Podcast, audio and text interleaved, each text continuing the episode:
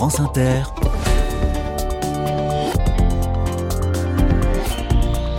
Dorothée Barba. Bonjour à toutes, bonjour à tous. Vous connaissez mon gimmick, mon tic de langage préféré, les gens géniaux. Je donne la parole partout en France à des gens géniaux, à qui l'on doit des initiatives et des solutions qui méritent toute la lumière. Eh bien, aujourd'hui, je dois dire que les mots me manquent, car l'homme à qui je vais de passer un coup de fil tout à l'heure force l'admiration. Il est bénévole en soins palliatifs. Une après-midi par semaine, il rend visite à des malades en fin de vie, dans des EHPAD ou dans des hôpitaux pour leur tenir compagnie, tout simplement. C'est un bénévolat encadré par la loi et qui est bien trop peu connu. L'association en question est dans le Finistère. Elle cherche activement d'autres bénévoles. On en parle tout à l'heure. Avant cela, un sujet bien plus léger mais indispensable au quotidien. Je lance une machine, noire ou couleur, peu importe. Ce qui compte, c'est que le lave-linge soit réparable. Par pitié, soyez les bienvenus. Carnet de campagne, le journal des solutions. La loi de Murphy, vous connaissez? Mais si, c'est la règle immuable selon laquelle la tartine tombe toujours du mauvais côté, ou alors selon laquelle la file d'attente que vous venez tout juste de quitter se met à aller plus vite que la vôtre. Une loi un chouïa pessimiste, donc. Eh bien, c'est en hommage à cette loi, sans doute pour la conjurer, qu'une entreprise a décidé de se baptiser Murphy pour s'attaquer à l'obsolescence programmée dans l'électroménager. Sujet important et assez insupportable. Murphy, c'est donc une plateforme numérique qui propose des réparations de lave-linge, de lave-vaisselle ou autre, mais aussi de l'aide en ligne pour réparer soi-même à la maison. Bonjour Aurélie Ferkovitz.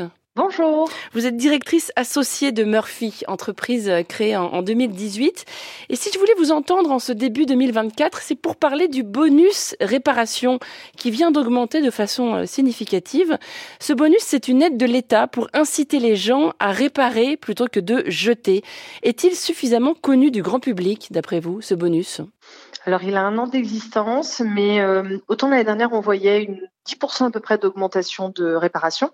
Là, on a vu depuis le début de l'année euh, plutôt 25%. Ça a très très bien démarré. Donc je pense qu'effectivement, il y a eu quand même un peu plus de visibilité sur euh, le bonus qui a donné envie à plus de Français de réparer. Hum. Comment fonctionne ce bonus réparation concrètement? Alors c'est très simple, il suffit de réparer. en fait, bah, vous prenez rendez-vous avec un réparateur labellisé Cali Répare, ça c'est très important. Ensuite, il faut faire réparer votre appareil et euh, le bonus est directement déduit de votre facture. Vous n'avez absolument aucune démarche à faire, c'est fait par le professionnel directement. Donc ce n'est pas un bonus qu'on va toucher, hein. c'est bien un, allègement de la facture de réparation. Oui, tout hmm. à fait. Il faut savoir par exemple, une réparation électroménager, chez nous, ça coûte en moyenne 140 euros. Euh, donc, si vous déduisez euh, le bonus, donc vous êtes à moins de 100 euros avec les pièces détachées euh, comprises. Donc, vraiment, c'est hyper intéressant par rapport à l'achat de neuf, sachant que dans un cas sur deux, on répare le jour même sans pièces détachées. Donc, on est plutôt autour des 60 euros la réparation grâce au bonus. Est-ce que vous intervenez partout en France pour ces réparations? Dans toutes les grandes villes, on a une PME qui a 5 ans d'existence, mais on arrive dans euh, de plus en plus de villes. Hum, les zones rurales sont-elles en reste? Eh oui, malheureusement. Mais, mais, mais, vous pouvez toujours trouver des artisans labellisés Cadi Répare. Euh, il suffit, je pense, de regarder sur euh, le site pour pouvoir trouver qui peut vous faire bénéficier du bonus à côté de chez vous. Combien d'appareils avez-vous réparé depuis la création de cette entreprise? Alors, on a réparé 200 000 appareils électroménagers, de gros électroménagers. Pourquoi? Parce que euh, chaque appareil électroménager, c'est à peu près 60 à 80 kilos. Et donc, quand on le répare, c'est autant de déchets évités. Et pour nous, c'est très important. Voilà, c'est ce que j'allais vous demander. Comment est-ce qu'on pourrait résumer, d'après vous, l'ampleur de l'enjeu écologique sur cette question? Ah, c'est un enjeu euh, très important parce qu'il faut savoir que donc on répare très facilement la moitié des pannes le jour même sans pièces détachées. Donc ça veut dire que ce sont des petites pannes. L'objectif du bonus, c'est de euh, pouvoir redonner confiance en la réparation aux Français et donc de démontrer que souvent ce sont de petites pannes. Il ne faut pas jeter. Il faut faire appel à un professionnel si vous vous sentez pas de réparer pour justement euh, prolonger la durée de vie des appareils. La quantité de lave-linge et de lave-vaisselle qui sont jetés chaque année en France est faramineuse. Hein. Exactement, 28 millions d'appareils qui tombent en panne, seulement 5 qui sont réparés. Autant vous dire, vous vous rendez compte le nombre de déchets que l'on peut éviter en réparant. Alors Murphy, c'est aussi un volet formation. Votre entreprise forme des réparateurs et des réparatrices électroménagers via ce que vous appelez la Murphy Academy. Est-ce que c'était pour régler un problème de main-d'œuvre, pour susciter des vocations aussi? Oui, tout à fait. En fait, euh, c'est un métier où on a beaucoup de difficultés à trouver des réparateurs. Et donc, on a créé notre propre école de formation il y a trois ans pour justement accompagner la demande des Français de réparer de plus en plus et avoir de plus en plus de réparateurs qualifiés qui peuvent venir euh, à domicile. La Murphy Academy, euh, c'est toute l'année, tout le temps, partout? Oui, euh, dans nos cinq ateliers en France, donc Île-de-France, Lille, Metz, Lyon et Nantes. Et il y a des formations tout au long de l'année euh, qui sont accessibles absolument à tout le monde. Euh, c'est une formation de six mois avec un CDI à la clé. Et puis je le disais, c'est aussi, Murphy, un, outil d'aide à la réparation pour que les gens se lancent chez eux. Comment ça marche hein, de ce côté-là? Alors, il suffit d'aller sur le site murphy.fr avec un F et tout en bas du site, vous avez euh, réparé soi-même et vous, on vous pose des petites questions pour essayer d'identifier quelles peuvent être les causes de la panne et du coup pouvoir vous orienter vers euh, différentes options euh, d'achat de pièces, de nettoyage pour justement que vous tentiez de réparer vous-même. Vous savez sans doute que pour moi et pour tous les gens qui ont grandi dans les années 1980, Murphy, c'est d'abord une peluche de singe. Une peluche qui et la pub disait c'est pas moi, c'est Murphy. Donc là, si on répare tout seul son lave-linge, on peut dire c'est pas Murphy, c'est moi qui l'ai fait. Oui, c'est mm. génial. Nous, ce qu'on veut, c'est que les Français y réparent. Hein. Donc peu importe, c'est important que tous on reprenne confiance en la réparation parce que c'est beaucoup de déchets évités. Donc peu importe, c'est génial si c'est vous et vous en serez encore plus fiers. Merci beaucoup Aurélie Firkovitz, directrice associée de Murphy. On trouvera un lien à la page de l'émission. Bonne journée à vous. Bonne journée, au revoir. Un coup d'œil à la boîte mail des carnets de campagne. Vous le savez, nous sommes dans le Finistère cette semaine et voici le courriel de Marguerite. Je voudrais vous parler d'un restaurant solidaire à Brest qui s'appelle La Cantoche. Le restaurant propose des repas équilibrés préparés par un cuisinier salarié à partir de produits à date courte récupérés auprès de supermarchés et d'entreprises alimentaires de la région brestoise dans le cadre du zéro gâchis.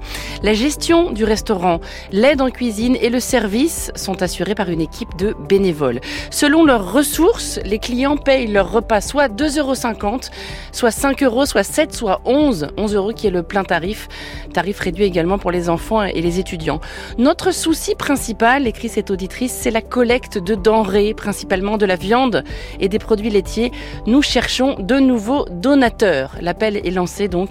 La Cantoche Restaurant Solidaire, c'est à Brest même et vous trouverez un lien vers leur site à la page de l'émission.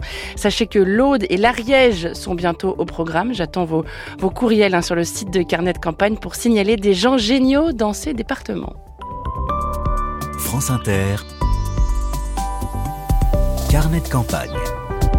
Le bénévolat a de multiples visages et porte des engagements très variés, mais celui-ci, assurément, est trop peu connu. Nous parlons de bénévoles en soins palliatifs, avec une association basée à Morlaix, dans le Finistère, l'association Présence Écoute.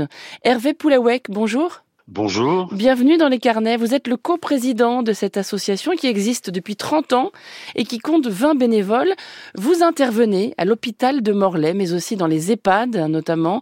Les soins palliatifs, Hervé, ce sont les soins prodigués quand le pronostic vital du patient ou de la patiente est engagé. Quel est le rôle des bénévoles dans ce contexte? Alors le rôle du, du bénévole, nous ne sommes ni des soignants ni des psychologues, mais simplement des représentants de la société civile. Et on vient à la rencontre de personnes euh, en difficulté euh, du fait du grand âge ou de leur état de santé. Donc les bénévoles ne sont pas des proches hein, du malade ou, de la malade, ce sont des personnes extérieures. Quel est le profil de ces accompagnants?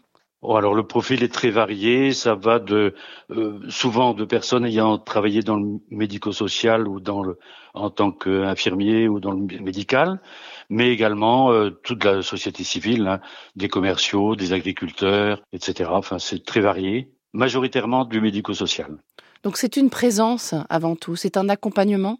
Oui, une présence. Euh, on arrive sans projet pour la personne qu'on va rencontrer. On ne connaît que le minimum quelquefois euh, l'équipe soignante nous dit ben voilà, ça serait bien que vous voyiez Madame Attel. Et euh, c'est tout ce qu'on a, un nom, mm. et euh, on frappe à la porte. Alors, votre association appartient à un réseau national hein, qui s'appelle Être là, je le précise pour ceux et celles que ça intéresserait ailleurs en France. Mais à Morlaix, vous avez de grands besoins de bénévoles? Oui, on, on, a actuellement 20 bénévoles, mais on a 9 sites potentiels et euh, on n'a pas pu poursuivre les accompagnements à domicile faute de, mm. du nombre de bénévoles. Qu'est-ce qui vous anime, vous, Hervé, dans cet engagement? Que vous apporte euh, cette expérience? Euh, La rencontre avec euh, des personnes en difficulté et euh, se sentir utile, et ça nous enrichit personnellement. C'est lié aussi à votre carrière. Je crois que vous êtes à la retraite. Ah oui, je suis à la retraite. J'ai travaillé dans le médico-social, à la fois auprès de personnes, d'enfants handicapés, polyhandicapés, et puis un parcours aussi dans le secteur des personnes âgées dépendantes. Et c'est là où ça m'a motivé pour, en constatant souvent la, la grande solitude des personnes âgées en EHPAD. J'imagine que cette mission de bénévole en soins palliatifs doit être parfois très dure. Est-ce que vous avez un accompagnement ou un suivi psychologique?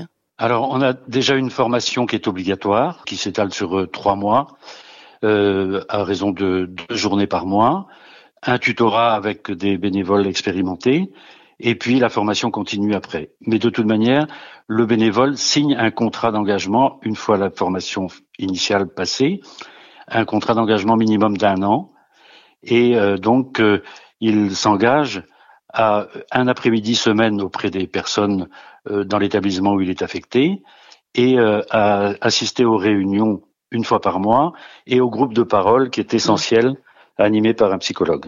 Qu'est-ce qui se dit dans ces groupes de parole?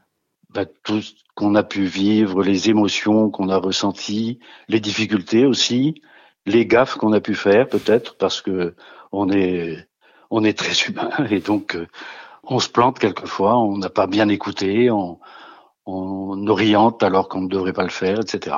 Accompagner quelqu'un, c'est se joindre à quelqu'un pour aller là où il va. C'est la personne qu'on accompagne qui trace sa route, qui, qui fait son chemin et, et on est là. On, on peut être à la fois dans l'échange, mais aussi dans le silence. C'est la personne qui décide. Vous vous attachez parfois à eux ou à elles J'imagine que c'est impossible de ne pas s'attacher. Ah oui, on s'attache bien entendu. C'est aussi pour ça que, que, le groupe de parole est très important. Le travail en équipe aussi, parce que euh, quand on est affecté dans un établissement, il y a toujours un binôme, au minimum. Donc, euh, quand on a fini notre après-midi, euh, on peut échanger avec le, le, ou la collègue et ça nous aide à prendre déjà du recul par rapport à ce qu'on a pu vivre, quelquefois le difficile, et euh, de reprendre ça en groupe de parole si besoin, mais aussi en équipe. C'est très porteur parce que dans les, dans les réunions, on a des groupes de réflexion, etc., qui, qui facilitent les choses également. Est-ce que vous avez un souvenir marquant à me raconter, Hervé? Un souvenir marquant oui, d'une dame que j'ai accompagnée récemment, euh, qui souffrait de la maladie de Charcot et qui euh, euh, arrivait à, vraiment entre ses dents à me réciter des chansons de Reggiani. Ce sont des, des moments euh, très émouvants. On vous sent touché rien que d'en parler. Ah oui. Mm. Vous diriez qu'il faut être solide pour être bénévole en, en soins palliatifs, Hervé? Je pense qu'il faut pouvoir prendre du recul suffisamment, mais on n'est pas des on n'est pas des héros. Hein, on, on, est simplement euh, des êtres humains qui allons à la rencontre d'autres êtres humains. Euh, peut-être que celles et ceux qui nous écoutent s'imaginent que c'est très triste hein, comme mission bénévole. Hervé, qu'est-ce que vous leur répondez? Ah ben, on, est, on reste dans la vie en fait, et, et euh, c'est des leçons de vie que les personnes accompagnées nous apportent. On en sort toujours enrichi, je trouve souvent, quand on dit qu'on est, euh, qu'on est impliqué dans une association pour le développement des soins palliatifs et qu'on fait des accompagnements, effectivement, les gens nous disent "Ah, oh, je pourrais jamais le faire, c'est pas possible, etc. C'est trop dur ou ça doit être triste."